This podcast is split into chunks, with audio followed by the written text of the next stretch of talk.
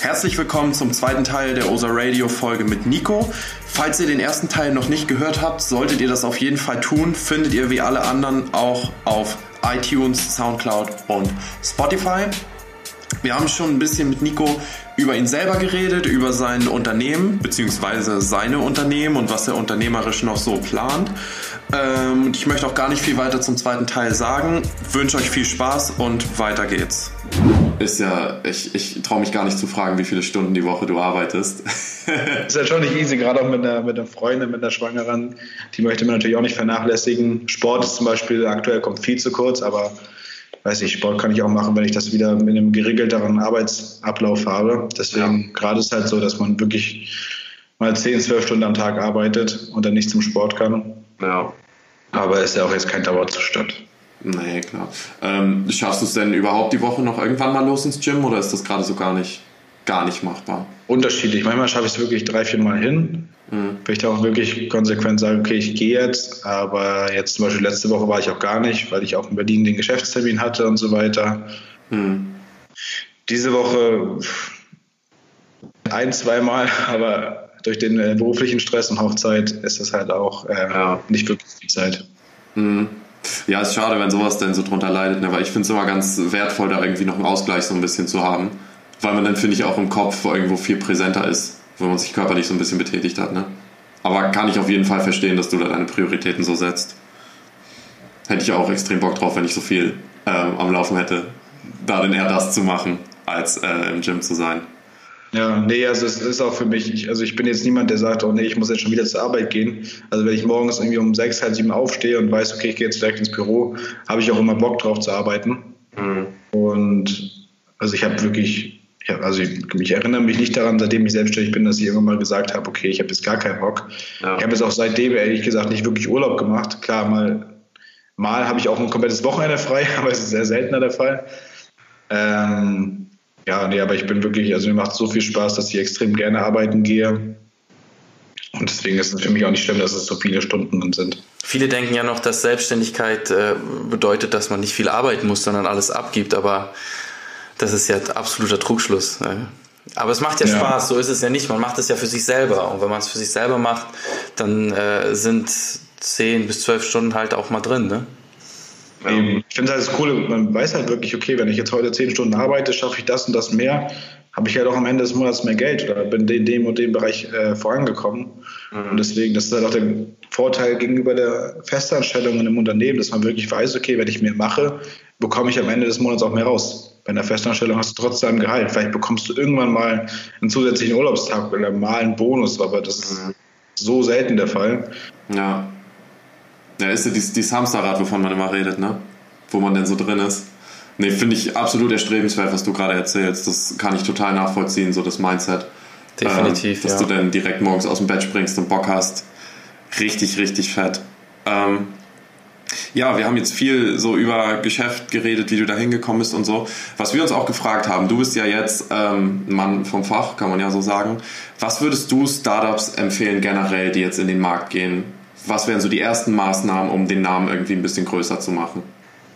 Also erstmal finde ich wichtig von der Einstellung her, das ist, weil es ist bei ganz vielen falsch. Ganz viele kommen in den Markt und sagen, okay, ich möchte richtig viele Follower haben. Oder mir geht es eigentlich nur um Follower oder um Umsatz. So, die zwei Optionen geht es. Aber viele vergessen dabei, dass das Wichtigste eigentlich ist, dass du deine Marke zwar bekannt machst, aber dass du sie auch nachhaltig bekannt machst. Dass du wirklich ja, das ist dieses Branding, von dem wir mal alle reden. Es bringt nichts davon, wenn du jetzt am Anfang durch irgendwelche Apps oder sowas ein paar tausend Follower bekommst und vielleicht deine ersten Umsätze machst, weil du extrem viel Werbebudget reinhaust, aber dann hast du keine Kunden, die bei dir bleiben.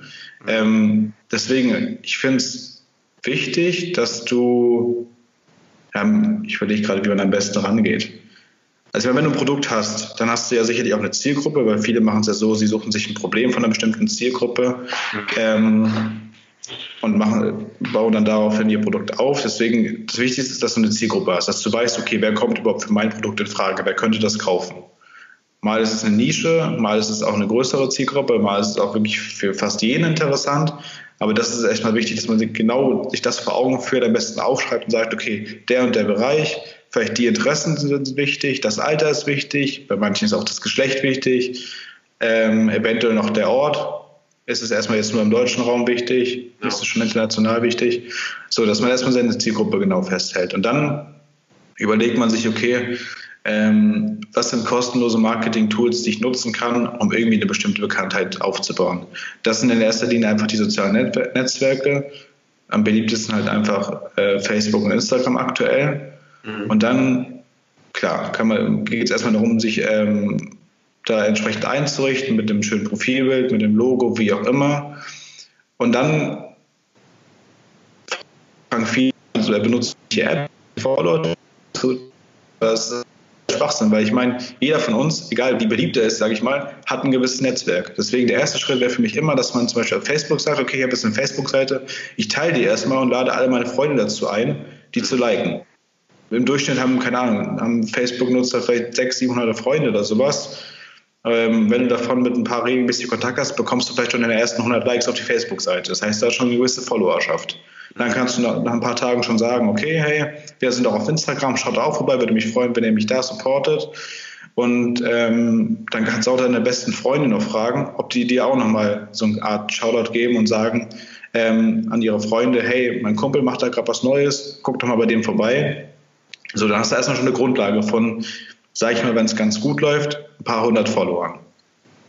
Mhm. Und dann kannst du überlegen, okay, wie mache ich jetzt weiter? Wenn du ein bisschen Budget hast, kannst du natürlich auch sagen, okay, du steckst schon rein, äh, das Budget rein, um ähm, Page-Likes zum Beispiel bekommen bei, bei, Facebook. Oder du sagst einfach, hey, ich habe schon ein Produkt, was ich jetzt äh, hier verkaufen könnte, mache ich zum Beispiel Gewinn, Gewinnspiel raus. Sage ich, okay, von den 200, 300 Followern, die ich aktuell habe, durch die Weiterempfehlung und durch meine eigenen Freunde, die mir folgen, mache ich ein Gewinnspiel, sage, hey, ähm, läuft 24 Stunden, liked den Beitrag, kommentiert mit irgendwie der Verlinkung von zwei, drei Freunden, damit auch neue Leute wieder auf die Seite kommen.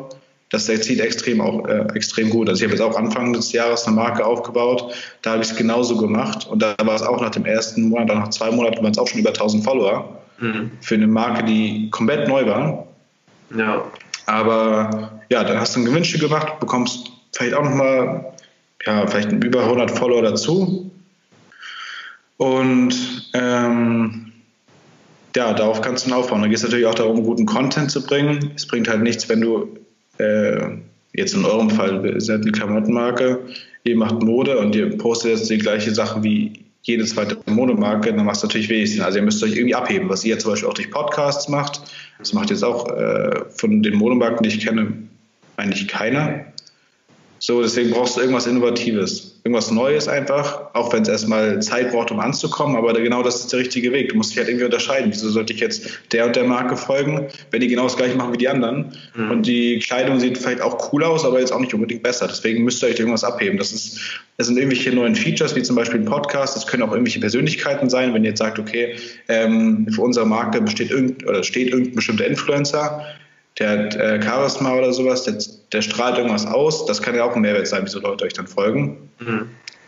Und das ist ja auch dann der nächste Step, dass man sagt, okay, man geht auf Influencer zu, ähm, weil gerade die Influencer, die ja unter, der, unter die Kategorie Mikroinfluencer fallen, von keine Ahnung, 2.000, 3.000 Followern bis, sage ich mal, 15.000, 20.000 Followern, die sind halt ganz oft so, die freuen sich, wenn man sie anschreibt und sagt, hey, wir haben eine coole Idee, wir haben eine neue Marke, wir möchten das und das erreichen, kannst du uns helfen, hast du Bock auf eine Zusammenarbeit? Die geben sich ganz oft damit zufrieden, wenn man denen einfach irgendwas umsonst zuschickt. Die wollen nicht gleich irgendein festes Budget jeden Monat.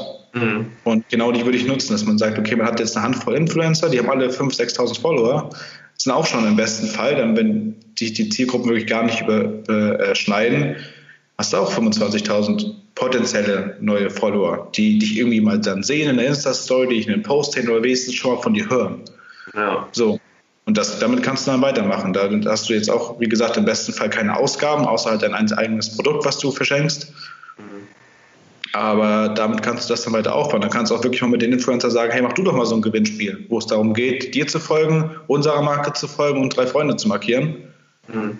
Das wäre der nächste Step. Kommen wieder ein paar Follower rein. Und dann bist du halt wirklich auch, wenn es gut läuft und wenn du da ähm, stetig dran bist, auch coolen Content postest, hast du halt nach den ersten paar Monaten auch wirklich schon über 1000 Follower, wenn es gut läuft. Mhm. Und ja, dann hast du auch eine Zielgruppe, an die du dein Produkt verkaufen kannst, weil die folgen dir, weil die sich interessant finden. Das heißt, sobald du ein Produkt hast oder wenn du schon eins hast, kommt da Geld rein, auch wenn es nicht viel ist. Aber selbst wenn es dann im Monat nur 200, 300 Euro sind, mhm. kannst du wirklich sagen, okay, wir müssen uns das jetzt noch nicht selber auszahlen, weil das ist uns nicht wichtig, das ist auch nur ein Nebenprojekt. Lass uns die 200, 300 Euro direkt wieder irgendwie reinstecken, egal ob es jetzt ähm, irgendwelche Werbekampagnen sind, die über Facebook laufen oder ja, keine Ahnung, ihr sponsert mal bei, bei irgendeinem Event was, irgendwelche solche Sachen. Das kommt dann auch von, hängt von der Branche ab, in der man ist. Mhm. Ja, man kann ja wirklich mal sagen, hey, zum Beispiel ein Kunde von mir ist, ähm, ist eine Gin-Marke. Bei dem macht es äh, auch Sinn, dass man nicht die 200, 300 Euro direkt in Facebook-Marketing steckt, sondern man guckt, hey, wo ist die nächste Messe, wo ich hingehen kann? Ich hole mir da einen Stand für ein paar hundert Euro oder sowas. Mhm. Dann investiert man es lieber da rein. Das lässt sich jetzt nicht potenziell äh, generell sagen, wohin man das Geld reinsteckt, aber da gibt es auf jeden Fall viele Möglichkeiten. Ja, ja krass, finde ich cool. Ähm, also erstmal vielen, vielen Dank für den ganzen Input. Ich glaube, das ist für ganz viele äh, Startups, die noch so am Anfang stehen, sehr wertvoll, weil da echt viele mit dem falschen Mindset rangehen, wie du schon sagst. Und gerade das, was du meintest, ähm, das mit dem organischen Wachstum, so übers private Netzwerk, ist, glaube ich, ein sehr, sehr wertvoller Tipp, weil ich meine, da musst du halt ein bisschen Arbeit reinstecken, aber bezahlst im Endeffekt ja auch keinen Cent für, was ja für Startups Bombe ist, wenn du erstmal umsonst machen kannst. Ähm, aber halt auch dies, dass man so ein bisschen äh, über den Tellerrand hinausschauen muss, so ein bisschen auch weg nur von Social Media Plattformen und halt sich auch mal Messen anschaut oder Events, die man sponsern kann oder so. Ich glaube, das ist ähm, war, war sehr, sehr, sehr, sehr wertvoller Input ähm, für neue Unternehmen, die da irgendwie versuchen. Ja, und noch ein, eine Sache zu diesem sozialen, das vergessen halt ganz viele bei Facebook und Instagram. Es geht halt wirklich um diesen sozialen Gedanken. Also es geht nicht nur darum, irgendwelche geilen Content zu posten, sondern es geht auch wirklich darum, dass du deine Follower irgendwas fragst im Post, dass du zu irgendwelcher Interaktion anregst, dass du vor allem auch deine, deine Nachrichten beantwortest, die du bekommst, selbst wenn es nur drei Stück pro Woche sind, mhm. aber dass du die wirklich freundlich und cool beantwortest, dass du auch Kommentare beantwortest ähm, weil das vergessen viele. Ganz viele sagen einfach nur, ja, wir posten uns gerne Content und versuchen irgendwelche Follower zu bekommen, aber die vergessen diesen kompletten sozialen äh, Gedanken dahinter. Deswegen, das, was ich am Anfang gesagt habe, dass man erstmal, wenn man eine neue Facebook-Seite hat, seine Freunde einlädt, die zu liken. Das machen ganz viele gar nicht, weil die denken gar nicht daran. Obwohl das eigentlich der erste Schritt ist und es auch von Facebook so gedacht ist, das machen ganz viele nicht, weil die auf diesen sozialen Gedanken, äh, den, den legen sie nicht mehr so viel Wert. Ja, ja, krass. Da, da hast du wirklich recht, da sagst du wirklich was. Das vergessen viele, viele Leute, glaube ich. Ähm, gut. Ich bin gerade so ein bisschen erschlagen von den ganzen Infos. Ich bin schon am überlegen, was wir davon umsetzen sollten, was wir machen können. Also wir, wir legen da auch ja super viel Wert drauf, dass ähm, die Nachhaltigkeit, dass aktuell ist es noch nicht so möglich, aber wir haben ja jetzt bald Produkte und uns ist halt wichtig, dass die Leute, die als erstes bestellen, die uns unterstützen, dass wir denen unbedingt unsere Dankbarkeit zeigen und dass es auch einfach äh, viel wert ist, dass die äh, bei uns. Es ist ja nicht selbstverständlich, eine No-Name-Marke zu kaufen.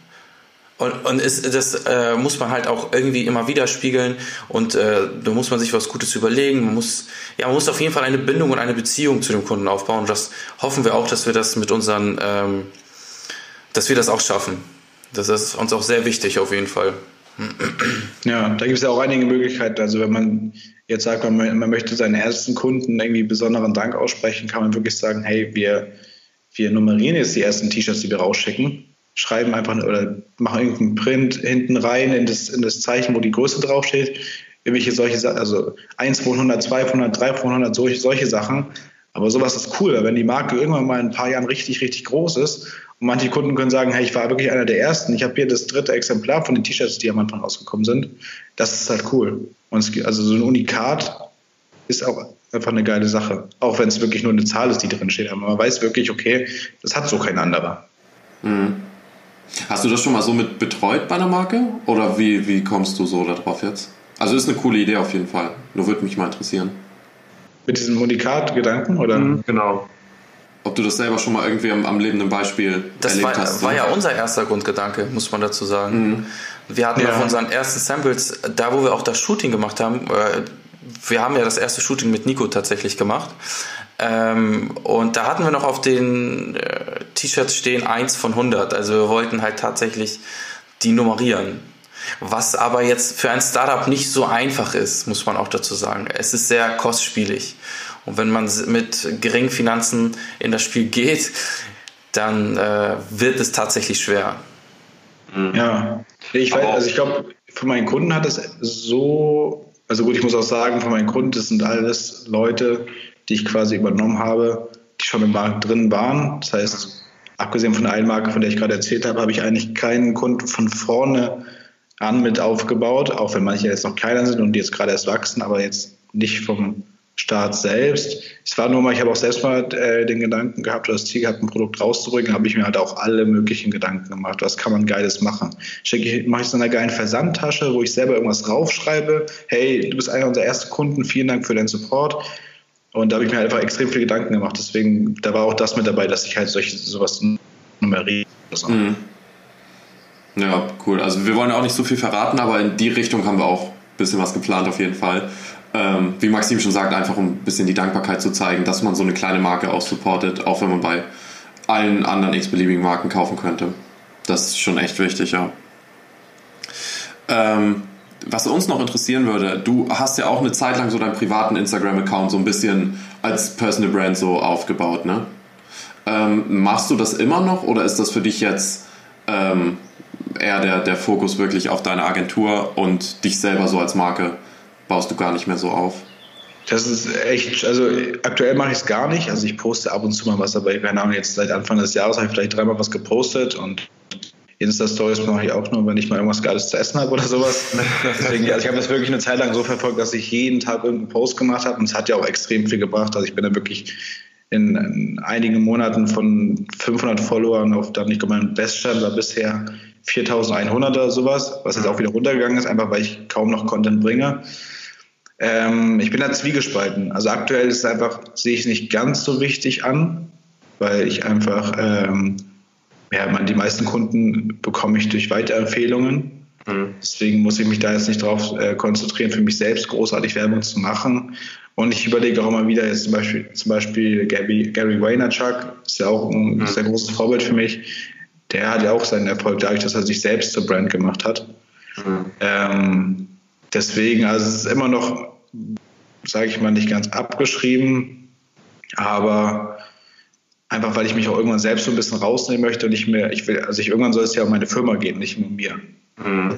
Nico Tettenbauer soll hinter dem Namen Make It Hatten stehen, aber die Leute sollen erstmal auf den Firmennamen kommen, nicht auf mich. Ähm, ich denke mal, da, es wird darauf hinauslaufen, dass quasi die Accounts von meiner Firma selbst dann besser gepflegt werden mit regelmäßigen Posts und so weiter, wenn ich dann mal ein Team habe, dass ich da auch Leute zeige oder dass ich da mal jemandem, jemandem das Handy in die Hand gebe und der irgendwelchen Content produziert. Ähm, das wird, glaube ich, darauf hinauslaufen. Wenn es irgendwann mal wirklich so sein sollte, dass ich äh, die Möglichkeit habe, zum Beispiel einen persönlichen Assistenten zu haben für meinen eigenen äh, Online-Auftritt, der dann Fotos macht, der mich verfolgt ja. und so weiter, ist ja auch eine coole Sache, dann ist es auf jeden Fall interessant, aber das äh, steht auf jeden Fall nicht im Vordergrund. Mhm. Okay, und generell so die Frage, weil wir da bei OSA intern viel drüber sprechen. Was würdest du so empfehlen, so als erste Schritte, wenn man sich selber als Personal Brand aufbauen will, so auf Instagram oder halt generell? Wo sollte man da loslegen? Also, du sagtest ja schon Content, Content auf jeden Fall bringen, täglich drei, vier, fünf Mal die Woche. Ist ja schon so der, der Grundstein erstmal, ne? Ja, also ich finde so vier Posts pro Woche sollten schon sein. Ich würde auch Insta-Stories jeden Tag bestimmt mindestens drei machen. Jetzt nicht immer das Gleiche, aber das auf jeden Fall auch Content ist. Ähm, ja, was halt wichtig ist, was auch extrem viel bringt, was man da wirklich beständig machen muss, ist, dass du wirklich auch, bei, dass du dir Accounts suchst, die eventuell die gleiche Zielgruppe haben oder die gleiche Followerschaft haben, die du dir auch wünschst. Wenn du jetzt selber, sag ich mal, ein Fashion-Influencer werden möchtest, suchst du ja nämlich hier Fashion-Kanäle mhm. und dass du da auch einfach mal die Bilder von denen kommentierst und nicht einfach nur schreibst, hey, geiles Bild, sondern wirklich mal ein bisschen was, wenn jemand durch die Kommentare scrollt, dass er auch wirklich sagt, hey, der Kommentar ist mir jetzt aufgefallen, weil da ein bisschen was Längeres steht, weil da nicht nur steht, cooles Bild, sondern hey, geile Jacke, die habe ich mir kürzlich auch gekauft. Ähm, keine Ahnung, so ein bisschen was Längeres halt einfach. Mhm. Weil es gibt einfach so viele Bots, wo man dann nämlich automatischen Antworten sieht, von wegen cool Pick oder nice Post oder sowas. Deswegen solche Kommentare ja. berichten. Aber auf jeden Fall, dass du dir, das hat Gary Vaynerchuk, glaube ich, auch gesagt, dass du dir dreimal am Tag irgendwie deine zehn Minuten nimmst und dir wirklich ein paar Accounts raussuchst oder ein paar Hashtags raussuchst, mhm. wo du die Posts anguckst, die Likes, kommentierst und ähm, ja, einfach mit den Leuten interagierst, um einfach auf äh, ja, das, um präsent zu sein, kannst du es auch wirklich mal so machen. Das habe ich auch mal eine Zeit lang gemacht, dass du die Hashtags suchst ähm, und dann einfach die Beiträge durchlikest. Ja. Und da kommt auch wieder jemand auf dich zu. Vielleicht, wenn du 100 Beiträge likest, kommen nur 40 auf dein Profil und äh, 30 liken was zurück und nur 5 folgen dir. Mhm. Aber trotzdem, wenn du das jeden Tag machst oder sogar zweimal am Tag, hast du auch dein, äh, dein Wachstum. Ja, stimmt. Wo du eben Gary Vee sagtest, ähm, du kennst von ihm doch bestimmt auch diese, wie heißt das, äh, 1,80 Dollar irgendwie Instagram-Methode. Das, ja, mh, hatte ich mich auch letztens gesehen. Aber das wiederum wäre ja schon wieder echt eine Menge Arbeit, wenn man das mal hochrechnet, weil man ja auf dreimal am Tag auf drei Hashtags auf neun Bildern kommentiert, ne? So war das, meine ich, oder? Ja, ich glaube schon. Deswegen, also ich, du musst es nicht genau so machen, aber auf jeden Fall in die Richtung. Dass ja. du, wie sagst, zumindest einmal am Tag, keine Ahnung, wenn ich abends im Bett bin oder sowas, nehme ich nochmal zehn Minuten und like halt bestimmte Bilder von irgendwelchen besonderen Accounts, von irgendwelchen Hashtags mhm. und kommentiere da was. Okay, also zusammenfassend, erster Schritt Content und wirkliche ehrliche Interaktion. Ja. Wäre so. Alles klar, ja, fett. Ähm, gut, also vielen, vielen Dank erstmal von meiner Seite aus wäre es das. Maxim, du noch irgendwas auf dem Herzen? Nee, Wunschlos glücklich. Das, nee. war, das war viel und äh, viel Gutes auch. Ich denke mal, viel, Zuhörer, viel wertvoller Input, genau, ja. ja. definitiv. Also Dankeschön. daraus kann man was ziehen auf jeden Fall. Gut, Nico, dann sage ich dir vielen, vielen Dank ähm, für deine Zeit, für deinen ganzen Input. Ich glaube, wie Maxim schon sagte, da können die Zuhörer echt eine Menge draus mitnehmen, wenn die sich dafür interessieren. Cool, hat mich gefreut. Vielen Dank euch. Uns ja, hat uns auch gefreut, dass du, dass du da warst. Ähm, dann sage ich allen Zuhörern vielen Dank fürs Einschalten und dann bis zum nächsten Mal bei OSA Radio.